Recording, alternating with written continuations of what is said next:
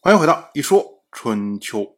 鲁国第二十一任国君鲁武进入在位执政第二十三年，季孙树他不同意季弥的这个招数，可是季弥呢没有放弃啊，因为重视是他报仇最好的手段，那么他就静待时机。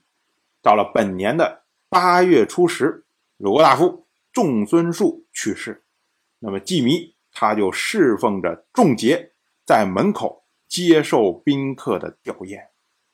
我们要注意啊，古代的丧礼，当死者在屋中停灵的时候，那么他的继承人要在门边南面而立，接待贵宾的吊唁。对于大夫来说呢，庶子是不接受吊唁的。那么仲杰他能站在门口接受吊唁，就表示他是继承人的意思。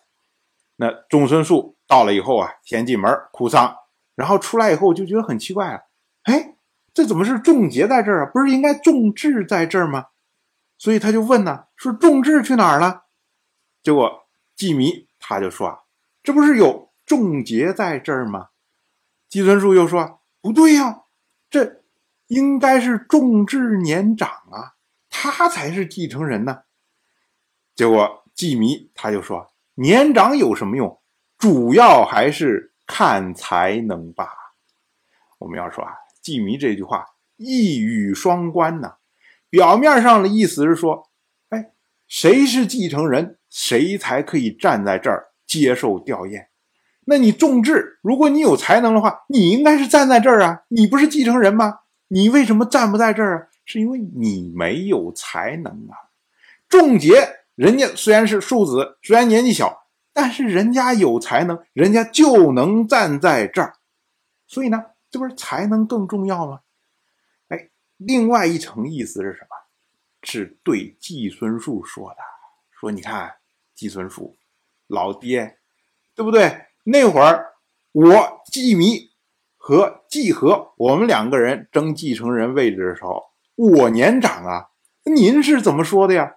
您是说要立有才能的人，最终立了季和做了继承人。那如今跑到仲氏这儿，您我说要立有才能的人，您又跟我说，哎，年长的是继承人，那您这不是双重标准吗？这合适吗？这话一说呀，那季孙叔一听，哎，这这这这这，那怎么办呢？呃，就被说住了。所以呢，季孙树也没办法呀。那这个时候呢，哎，季弥接着又说：“他说，仲杰他在这儿站着，这是仲孙树的命令。当然，我们说啊，这话真话假话谁知道？反正仲孙树已经死了，任由他说而已。但是呢，从季孙树的角度上来说呢，他一听，哎，那我讲理我讲不过你，然后呢？”那你说有命令，我也不知道是不是真有命令，所以呢，他就不再纠缠这个事情了。可是呢，这种情况下，季弥出来来支持仲杰，季孙树不做质疑，那对于仲氏来说呢，仲氏就认为季孙树支持仲杰，那本来这位仲志就不受支持。如今呢，哎，仲杰又受到了季孙树的支持，那仲氏呢，最终就选择了仲杰做仲氏的继承人。那仲志呢，没办法在仲氏立足，只好流亡去了诸国。我们再说啊，鲁国大夫长孙和，他听说仲孙树去世，他也来吊丧，当时呢，哭得非常的悲伤啊。满脸都是眼泪，出来以后啊，哎，长孙和的车玉就对他说：“哎，这位仲孙树讨厌您呢，您怎么还哭得这么伤心呢？那如果喜欢您的季孙树死了，那您要怎么办呢？”结果长孙和说：“季孙树对我的喜爱那是疾病啊，仲孙树对我的厌恶。”却是药食啊！没有痛苦的疾病，也不如难吃的药食。药食能救我的性命，疾病没有痛苦，毒害却还是很多。仲孙树一死，我恐怕也时日无多了。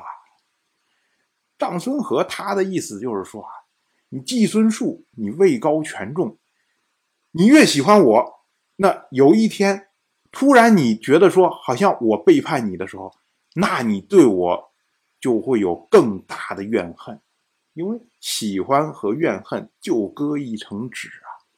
所以有众孙树在，众孙树不停的厌恶我。你就会觉得，哎，我只能对你季孙树忠心，所以呢，有众孙树在的时候，我地位就很安稳。那如今呢，没有众孙树来怨恨我了。对于你季孙树来说，你虽然现在喜欢我，一旦有人进谗言的时候，一旦你突然觉得好像我对你不忠心的时候，那会儿你对我的打击那可是非常的激烈呀。所以，仲孙树一死。我活的就是战战兢兢啊！哎，我们说啊，长孙和他是鲁国的智者，所以他有时候考虑问题跟大家考虑问题是不太一样的。当然，我就这么一说，您就那么一听，感谢您的耐心陪伴。如果您对《一说春秋》这个节目感兴趣的话，请在微信中搜索公众号“一说春秋”。关注我，您不仅能得到《一说春秋》文字版的推送，还可以直接和我互动交流。我在那里等待您的真知灼见。